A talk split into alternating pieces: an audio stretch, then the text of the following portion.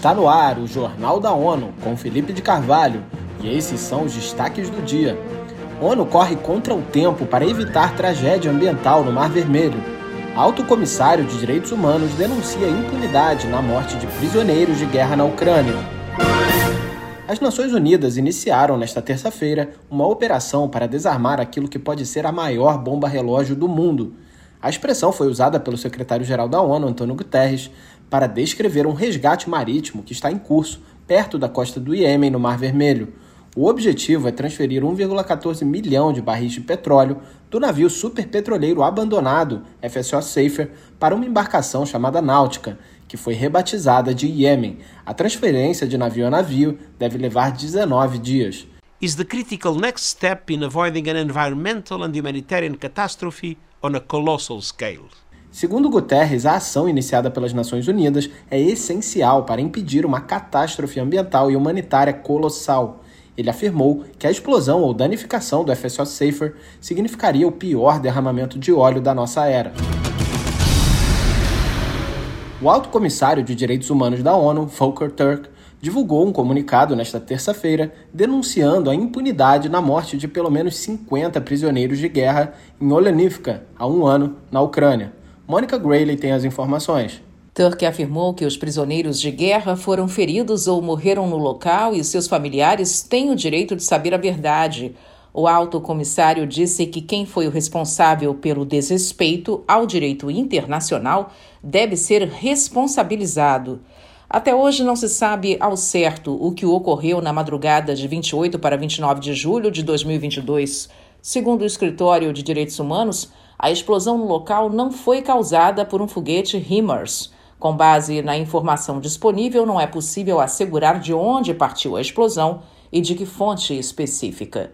O alto comissário de direitos humanos informou que a sua equipe se reuniu com as famílias das vítimas e ouviu o clamor delas por justiça. Volker Turk afirma que é importante que a justiça seja feita. Da ONU News em Nova York, Mônica Grayley. Volker lembra que os prisioneiros de guerra são protegidos pela lei humanitária internacional. As Nações Unidas marcam neste 25 de julho o Dia Mundial de Prevenção do Afogamento, enfatizando ações para travar a causa de morte de 236 mil pessoas por ano, Somente nesta década foram mais de 2,5 milhões de óbitos por afogamento. Acompanhe com Eleutério Guevani.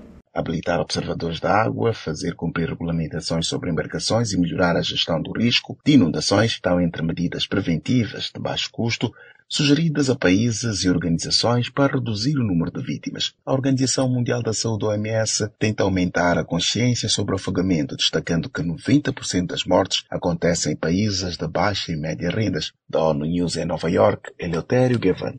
Crianças entre 1 e 4 anos são a maior parte das vítimas, seguidos de menores entre 5 e 9 anos. A Agência das Nações Unidas de Assistência aos Refugiados Palestinos, UNRWA, precisa de 23,8 milhões de dólares para levar ajuda ao acampamento de Jenin, na Cisjordânia. Os detalhes com Mayra Lopes. O local foi alvo de uma operação militar em grande escala das Forças Armadas de Israel entre 3 e 4 de julho, causando 12 mortes, incluindo de quatro crianças e outros 140 feridos. O campo de Jenin abriga cerca de 24 mil pessoas. Segundo a agência da ONU, pelo menos 3.500 refugiados foram forçados a fugir de suas casas durante a operação militar e quase mil abrigos no campo foram danificados. Da ONU News em Nova York, Mayra Lopes.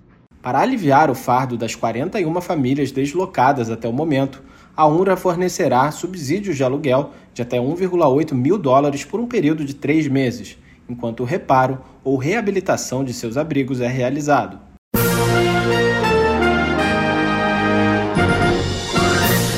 Este foi o Jornal da ONU. Mais informações na nossa página news.un.org/pt e nas nossas redes sociais. Siga a gente no Twitter, ONUNews.